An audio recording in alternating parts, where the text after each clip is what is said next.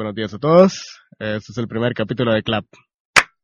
Y sí, es Vladimir convenciéndome a hacer esas cosas. En fin. Una exitosa idea. Este Exitosa. es un nuevo podcast que surge básicamente de mí, de, es mi idea. Sin embargo, Vladimir me secunda y hacemos este tipo de vaciles juntos. Así que les presento a Vladimir Galdames. Sí, esto es lo más random, aleatorio que hemos hecho. Eh, soy, Vladimir, soy Vladimir y lo convencí de hacer ese aplauso al principio porque no tenemos soundtrack. Sí, el soundtrack es algo que iremos platicando a medida, veamos si esto funciona o no, porque recordemos que puede ser un proyecto fallido. O puede ser una idea que nos vuelva millonarios. Cualquiera de las dos. mientras tanto, Estamos abiertos. estamos aquí. Entonces, Clap. clap. ¿De qué va Clap, básicamente? Eh, lo que buscamos es contar historias, contar anécdotas, contar cosas referentes al cine. Porque Clap es la onomatopeya clásica de, del cine, de estas claquetas, de estas clapboards. Y bueno, nos pareció que habían muchas cosas que podíamos contar acerca del proceso de producción de diferentes películas, de diferentes materiales audiovisuales, incluso series. Y creemos que hay una oportunidad aquí para crear hasta cierto punto cultura visual e interés por ese tipo de temas. Por si hasta esta altura del podcast no lo han notado, él es muy fanático del cine. Así, turbo fanático del cine, turbo crítico del cine. Yo solo soy un fan. Es todo lo que tengo que decir. Soy mainstream, sigo los hashtags en Twitter, sigo los trailers y ya, eso es todo. Básicamente, pero Vladimir tiene más criterio visual que una persona regular, así que es por eso que acudí a él y no a otra persona. Tengo mucha saturación en los ojos. Demasiada. Y bueno, básicamente eso es Clap, no sé si te gustaría añadir algo más. ¿No? Bueno, eso fue muy Entonces, dale, dale, ¿cómo, dale. ¿cómo se va a manejar esto? Básicamente, por ahora somos dos, no sabemos si en el futuro puedan ser Que de hecho añade una, una tercera persona a persona. persona, ajá, pero bueno, veremos si en el futuro se hace. Eh, cada uno presenta un tema y este tema pues dejamos que, que fluya y vamos haciendo comentarios al respecto. En esta tarde yo me he preparado algo respecto a Bandersnatch, ya pronto hablaremos de eso. Y por ahora Vladimir nos hablará de... Ah, bueno, gracias por esa introducción a lo, a lo exposición colegial. Les dejo a mi compañero que le va a hablar. no, yo traje algo de Capitana Marvel. Ya ven, hashtags Capitana Marvel, hashtag Marvel, hashtag MCU, lo que quieran. Entonces, hace poquito la fui a ver, ya la llevo viendo tres veces, significa que me gustó, pero no significa que sea un 10. En una escala del 1 al 10, yo la ubico en un 8. Me parece curiosa la, interés, la, la, la opción de dar la nota antes de decir el resto de cosas que tenés preparadas, pero bueno. No porque vamos a desglosar esa nota. Ok, desglosemos el 8. Bueno, tenemos actores. Evidentemente, espero que a estas alturas todos los que nos escuchen sean mayores de 12 años, 15 años, qué sé yo, que ya sepan que es una película de Marvel, Iron Man y todo eso. Eh, tenemos a Nick Fury. Okay, Nick Fury aparece como en su, no sé, se me olvidó buscar ese dato, pero lleva apareciendo en un montón de películas de Marvel, considerando que son como 10, 12 películas ya. No, son, Son, como 18 o 19 Bueno, películas. bueno, pero ha aparecido en más de la mitad. Desde Iron Man 1, Los Vengadores, Los Vengadores 2, Capitán América Civil War, eh, Soldado del Invierno, Infinity War. y así. Bueno, aunque sea en postcréditos. Pero en esta, aparece como un personaje secundario acompañando a Brie Larson, quien interpreta Capitana Marvel. Cabe destacar que Brie Larson no era la preferida de los fans. No sé por qué. Yo la miré muy bonita, claramente. Y yo la miré muy apta para el papel, aunque a veces... Me sentí- parece que, de hecho, bastante de la opción de escoger a Brie Larson como protagonista eh, se debe a que, bueno, ella iba sacando The Room, que es una película que le dio mucho crédito. No sé si, estu- si ganó el Oscar o solamente estuvo nominada por esa Yo creo película. que lo nominaron. Ajá, si no me equivoco fue nominación. Y a partir de esto, ella es escogida para tomar el papel de Capitana Marvel. Es como, fue como un boom en su carrera y pues Bueno, sí, creo que me apareció otro room, no era el que quería encontrar, pero está bien, sí. algún día hablaré de esa otra película sí, de creo, Room que, creo porque que ya la he visto. Bueno, entonces está Brie Larson, que, ajá, tal vez por cuestión de fandom no era muy acogida. pues porque teníamos un personaje, ya, ya visto que hay como esos personajes, esos actores que vos sabes, este es para este personaje y no puedes imaginarte a otro actor interpretando a ese personaje. Un ejemplo, eh, Hugh Jackman con Wolverine. O sea que al menos yo no me imaginaría a otro actor porque para mí lo interpreta muy bien, se apega al cómic, etcétera. Yo sé que va a hacer un comentario de eso. Eh, pero en este caso Brie Larson no era la más preferida. Pero ¿Y quién lo haría mejor?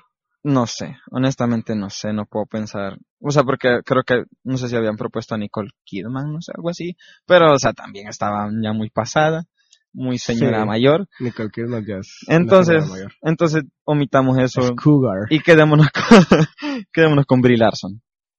Brie Larson, para mí, hizo un muy buen papel, solo que yo considero que, que había muchas escenas forzadas, no sé, como de, sus más que todo cuando hacían como primeros planos, así de su mirada o de ella queriendo mantener una cara atrevida, no sé, o sea, como, como entre malvada, como badass, o, o, o feliz, así como un punto intermedio entre sonreír y enojarse.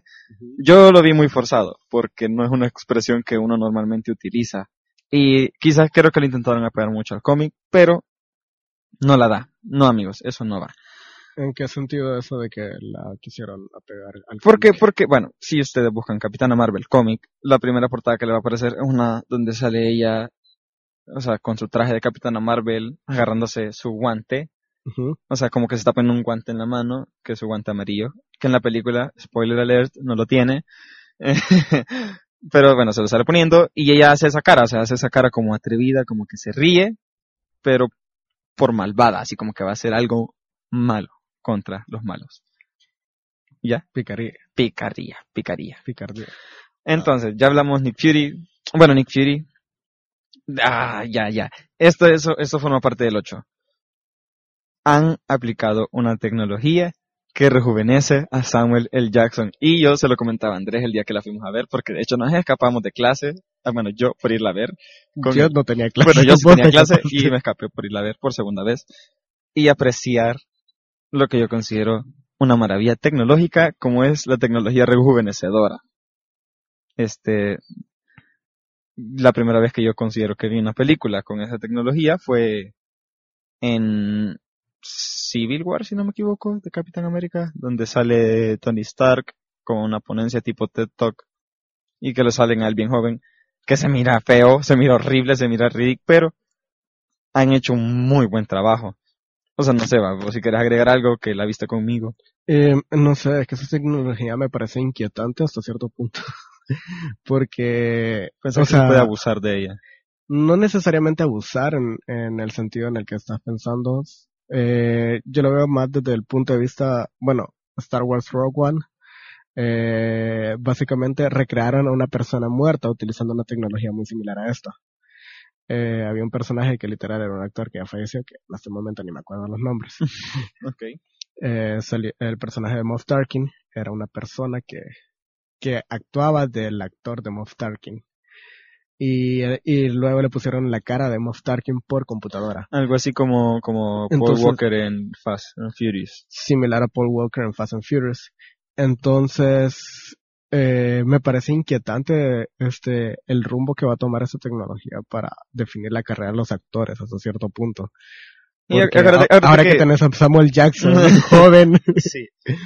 Sí, bueno, creo que ya si ya vieron los trailers, ya vieron esa tecnología, pero por Dios, verlo en cine es fascinante. No, pero, pero fíjate que eso, pues sí, o sea, es como, creo que va a generar la misma crítica que empezó a generar con el, el uso abusivo del CGI, pantallas verdes, de, de cosas, o sea, que de actuación tal vez no te demandan mucho realismo, porque pues todo se resume a que te pongas un montón de puntos de colores en tu cuerpo, con un fondo verde en una piscina y boom, se hunde el Titanic.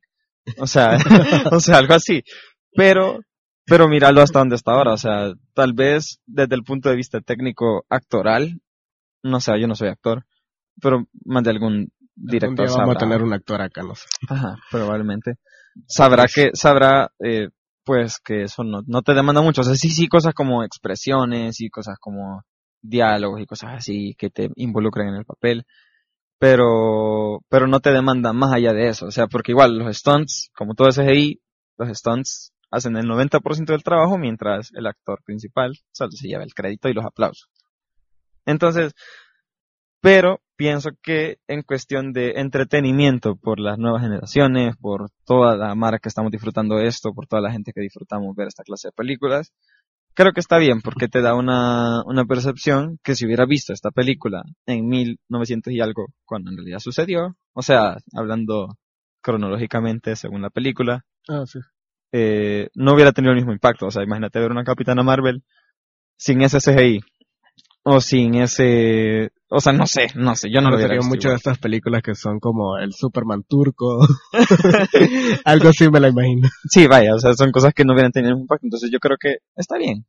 Creo que pueden mejorar, pueden empeorar, pero vamos a ver. De hecho, en calidad visual a mí me parece que está bastante bien realizada. Está, no, no, no, no, no, no, no, no, es que sí, sí, por favor, si la pueden ver en algo así como Super HD, nosotros, eh, spon- Box. sponsor free, no entramos a Digital Box porque valía mucho dinero, pero sí pagamos a una sala XD, que es la pantalla brillante. Así Ajá. que creo que, que ya saben de qué sala estamos hablando, pero sponsor free, ¿verdad? Porque nadie nos está patrocinando, así que X.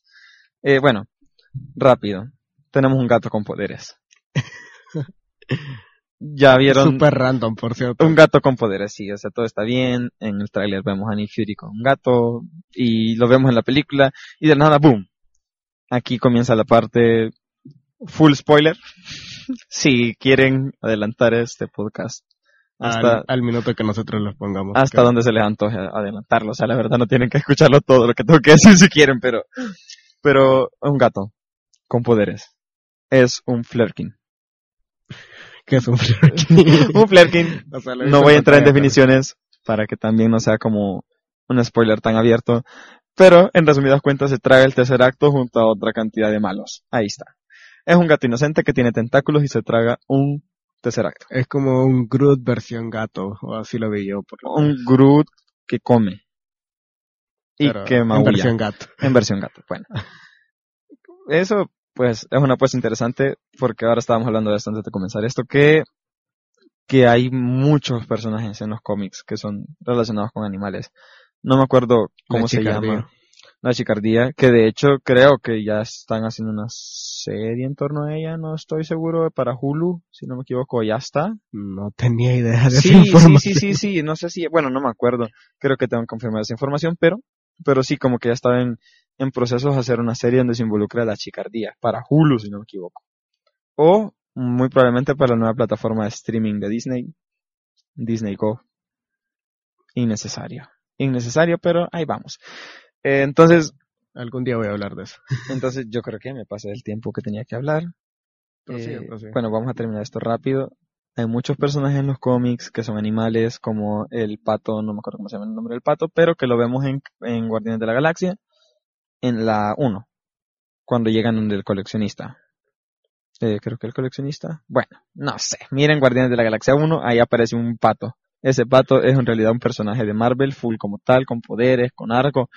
Vemos incluso a un perro en esa misma película que tiene eh, como un volado de astronauta, un casco de astronauta. Eh, tampoco me acuerdo el nombre porque otra vez es irrelevante, solo aparece en la película ya. Pero luego tenemos a Goose. Goose en Capitana Marvel lo mencionan, interactúan, lo tocan, hablan, lo acarician y ya, o sea, tiene un rol. Sí es súper secundario, pero tiene un rol. Que de hecho, o sea, cumple perfectamente con los estímulos que tiene que cumplir un personaje, un personaje secundario, que es hacer avanzar la trama.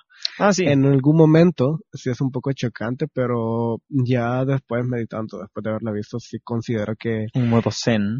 eh, que, que básicamente construyeron muy bien la idea del, del gato este y hasta cierto punto han logrado dar dar un buen ha- han, han atinado muy bien en cómo plantear a este personaje pese a que es un gato Sí, o sea, como, como, mira, míralo como, míralo como una primera propuesta donde se involucren a animales.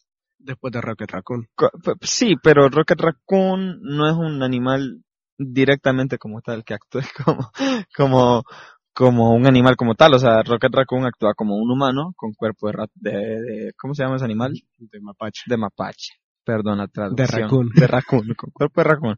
Ah, o sea, yo lo miro como una buena propuesta para utilizar animales así como X.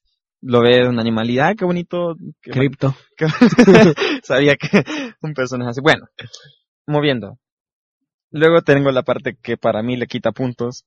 Música. Le quita muchos puntos.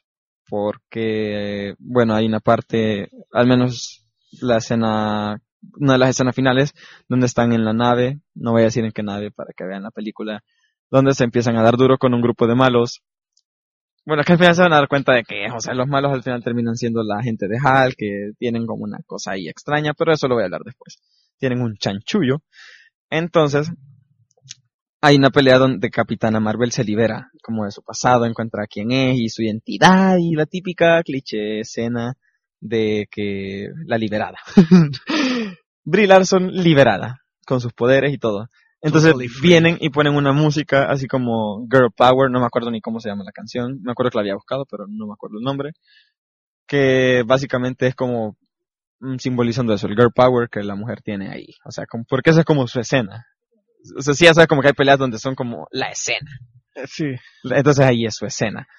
Pero para mí es chocante porque yo me esperaría como algo más épico, ¿me entendés? O sea, Mm. ver a una mujer dándose duro.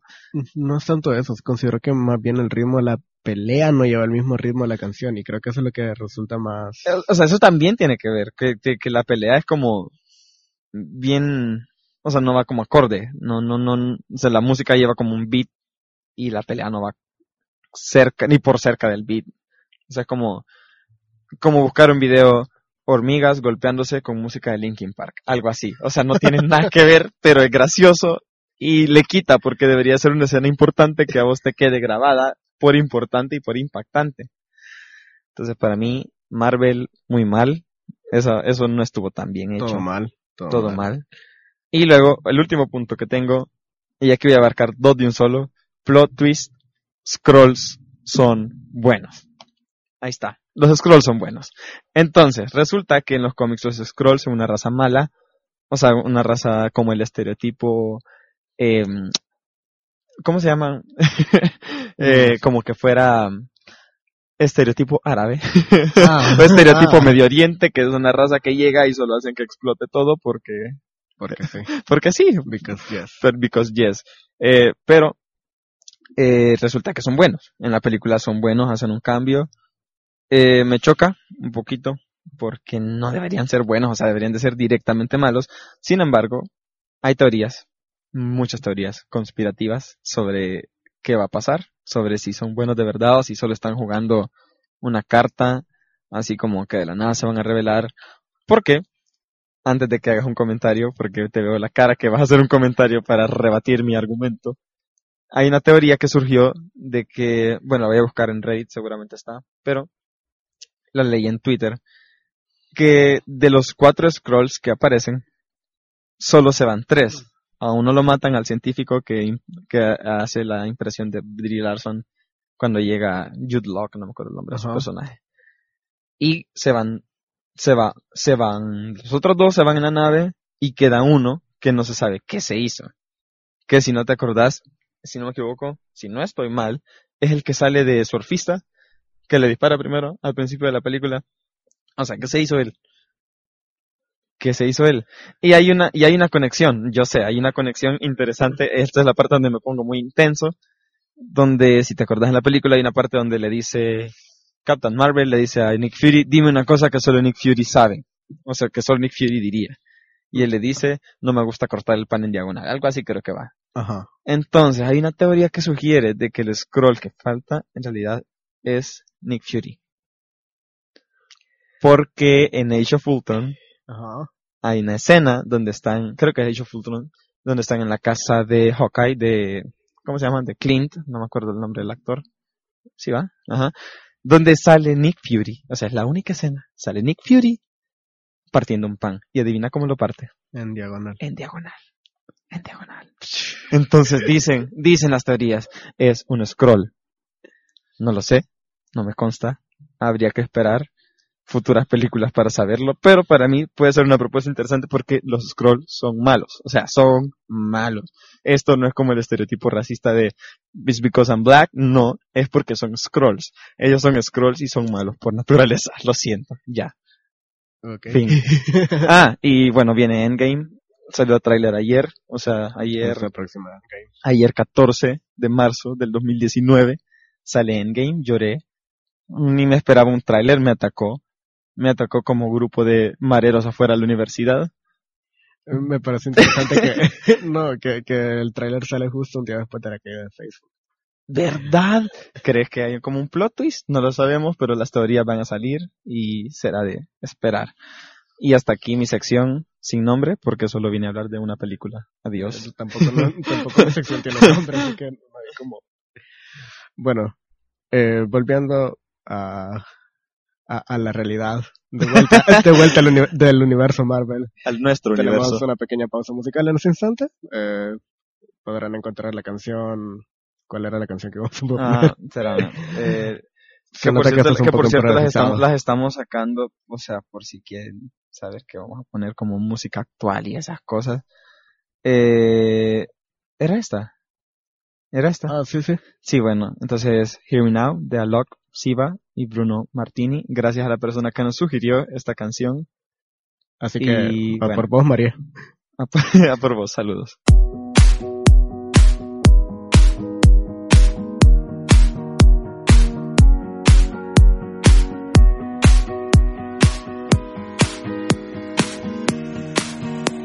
If you get to hear me now.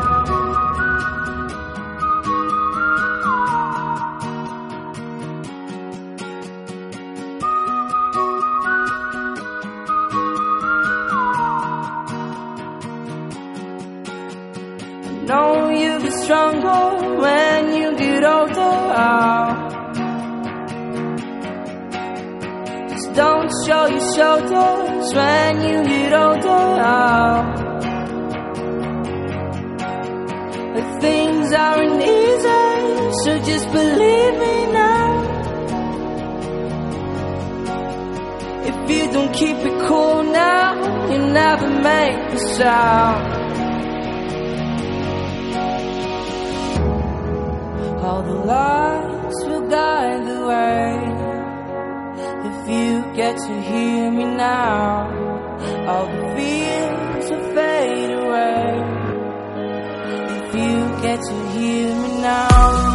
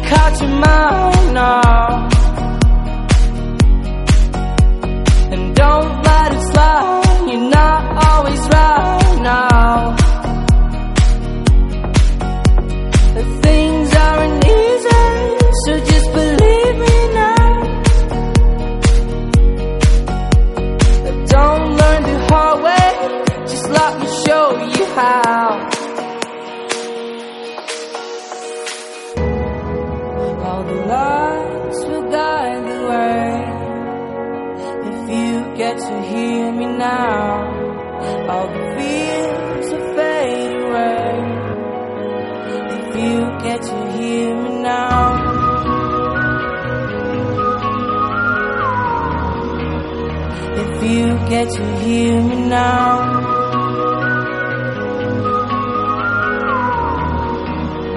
If you get to hear me now.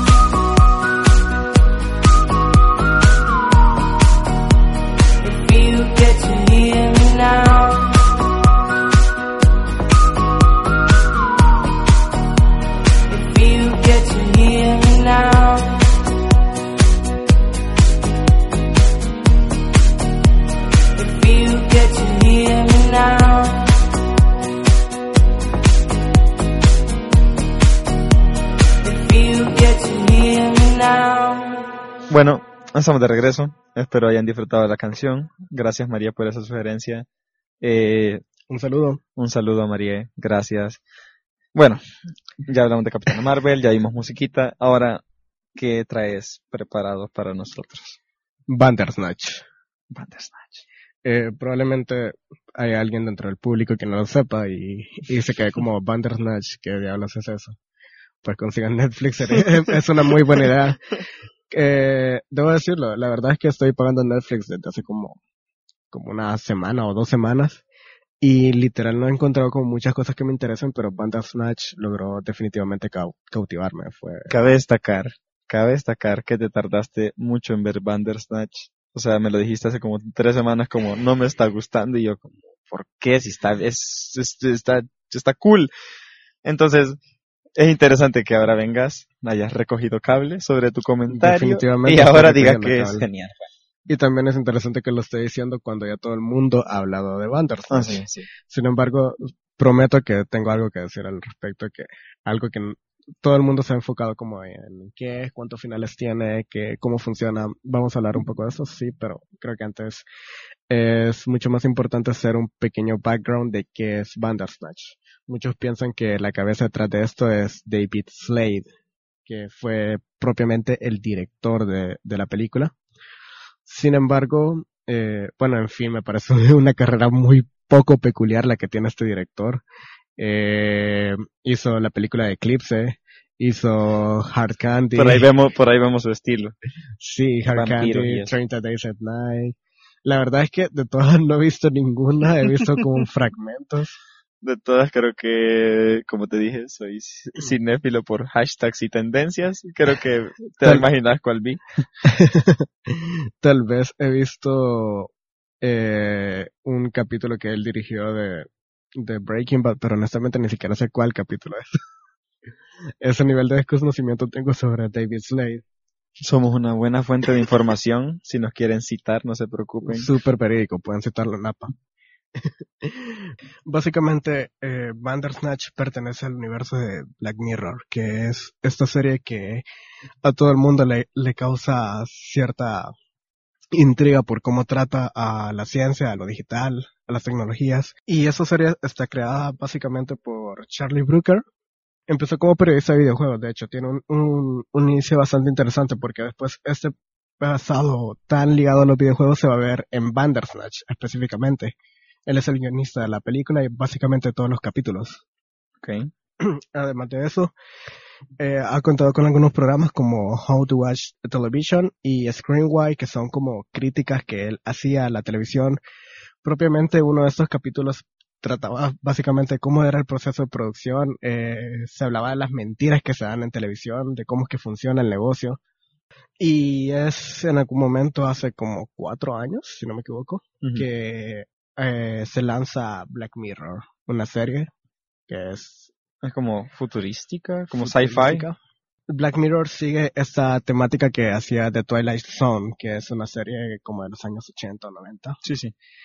eh, casi llegando a la serie B básicamente. Eh, la serie de Twilight Zone se basaba en crear capítulos que no estaban eran interconectados entre sí, pero que llevaran como una temática general y que terminaran en un gran shock.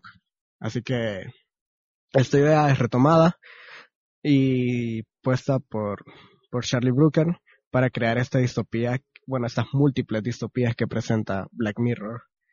Eh, y a través de diferentes capítulos ha mostrado como muchas, muchas tesis sobre cómo nos afecta la tecnología en general como sociedad. Es quizás el tema central de Black Mirror. Por no irnos muy lejos, los capítulos quizás que más me acuerdo del Monumento Waldo, Nosedive, San Junípero e Himno Nacional. Básicamente Creo que son impactantes. Eh, Sí. Más que todo National Anthem, el, el himno nacional. The Buenísimo. National Anthem me parece quizás el mejor capítulo que se ha grabado de Black Mirror. Eh, también debo decir que no he visto toda la serie, me he visto como capítulos Sí, así como a- al aleatorios. azar. Y de hecho, en, eh, en serio, es bastante interesante todo lo que ese señor hace.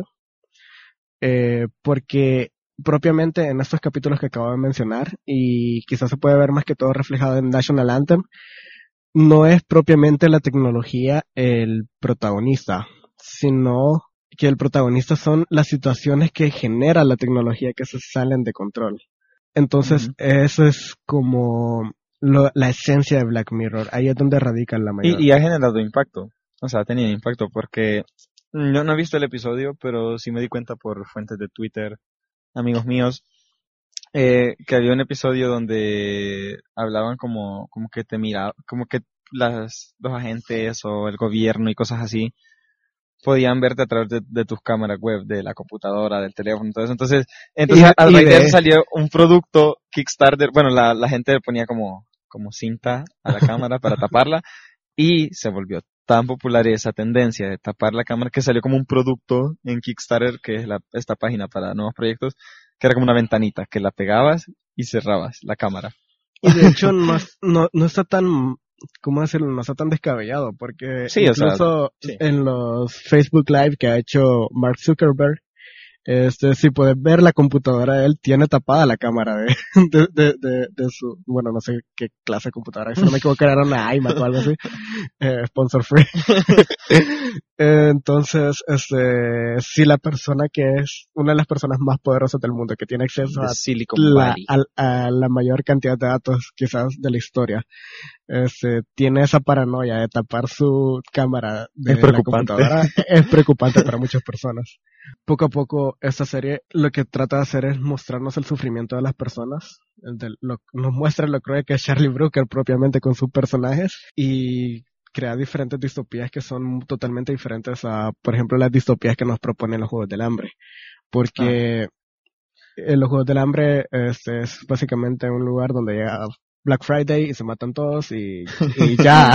Espere- esperemos al siguiente distopía. año que se maten otros, otros más. o cualquier otra distopía. Creo que es, es totalmente paralelo. No es, mm, La, o sea, la- la verdad sí, la verdad sí, Divergente es casi lo mismo. Básicamente las distopías son como el pan diario. nuevo de, de esta, gen- de esta generación.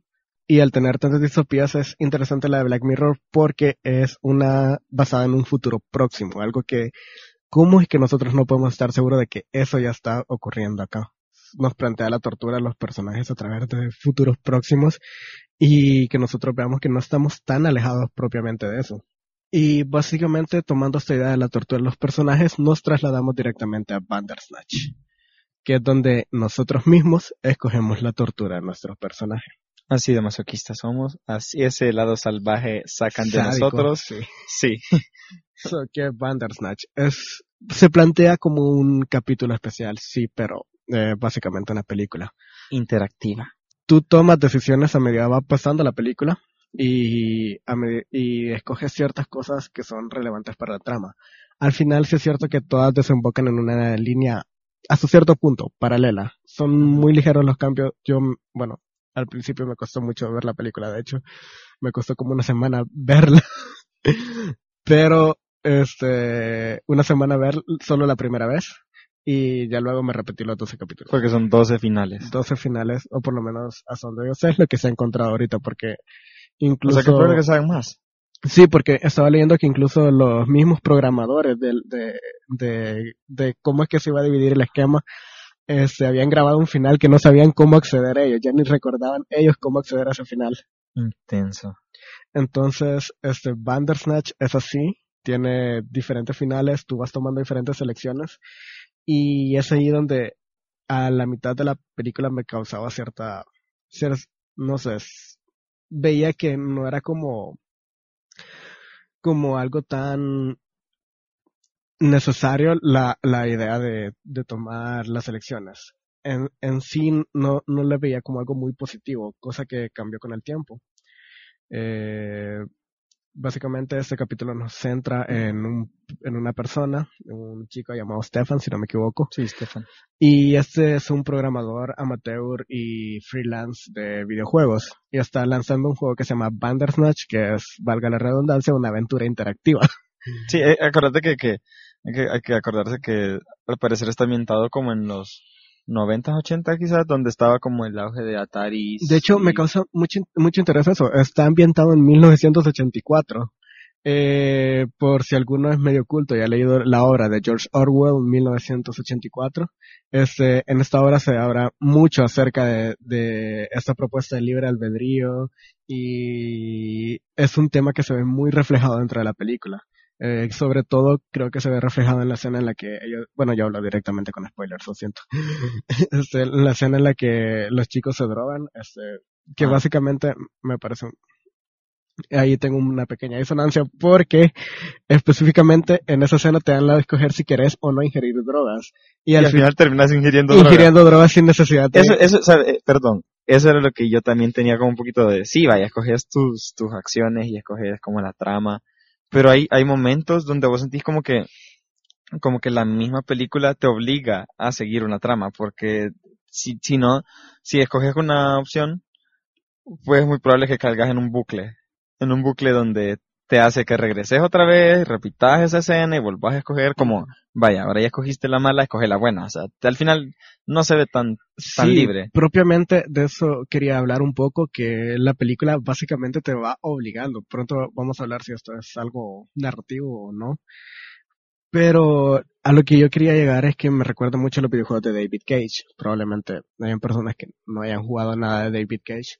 Eh, es un, no sé cómo llamarlo, es un creador de videojuegos, programador de videojuegos que está totalmente concentrado en este tipo de juegos que son interactivos en los que uno escoge finales. Tal vez le sonará a alguien Heavy Rain, Beyond Two Souls, Detroit Become Human, que son como sus juegos los más conocidos de él. Sin embargo, sí es cierto que a través de sus aventuras siempre tiene esta tendencia de servirte las cosas en una carta. ¿Qué es lo que vos querés? Y sí te hace pasar por lo que vos querés, pero no lo lleva de una manera tan natural. Y eso es lo que a mí me chocaba bastante de Bandersnatch. No es tan natural.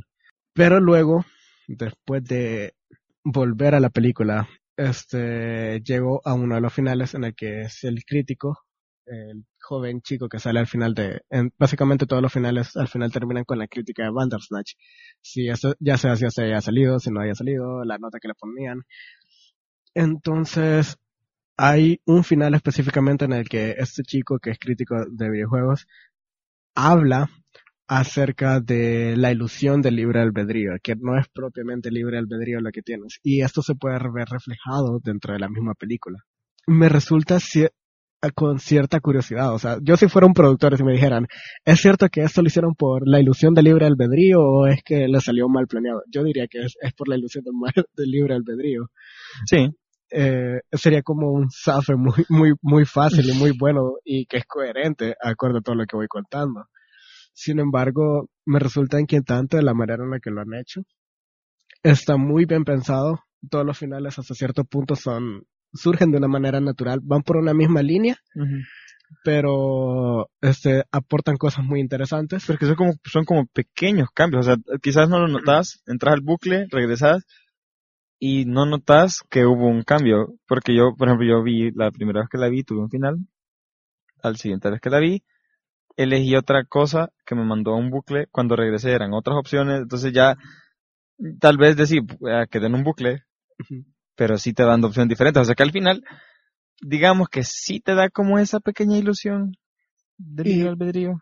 Pero a mí lo que me parece interesante de Bandersnatch es que a medida va avanzando la trama, este, el protagonista de la película, Stefan, se va dando cuenta de que en realidad él no toma sus propias decisiones, sino que hasta cierto punto somos O nosotros. sea que rompe la tercera. Rom, rom- la cuarta. Ah, cuarta. Lo siento. La tercera sería como la que está a la derecha. o eh, rompe la cuarta pared, es- definitivamente. Creo que es una de las formas más naturales que he visto en las que se rompe la cuarta pared. Aún más natural que Deadpool. Todavía más natural que Deadpool. De hecho, me resulta, hay una opción cuando estás este, con la psicóloga hablando y te aparece la posibilidad de, obligar a Stefan a que o se muerda las uñas o se jale las orejas. Entonces, independientemente de lo que vos escojas, él no lo va a hacer. Se trata de resistir y, y opone su fuerza a pesar de que vos le has dicho hace esto. Y poco a poco va entrando dentro de esa paranoia. Y ahí es donde volví a tener otro choque con Bandersnatch. Porque recordemos que esto sigue siendo Black Mirror. Y Black Mirror no va sobre alguien que toma decisiones sobre ti, sino que Black Mirror trata de poner en el centro el sistema que crea la tecnología. Y propiamente, apegándonos a eso, hay pocos finales coherentes realmente a, a Black Mirror dentro de Bandersnatch. Y me parece muy curioso que uno de esos finales sea el final de Netflix. que admitamos, el final de Netflix, o sea, se ha hablado mucho de eso, que es muy divertido y todo eso. Pero siendo muy honestos, es el único final que va totalmente ligado al sistema que crea la misma tecnología.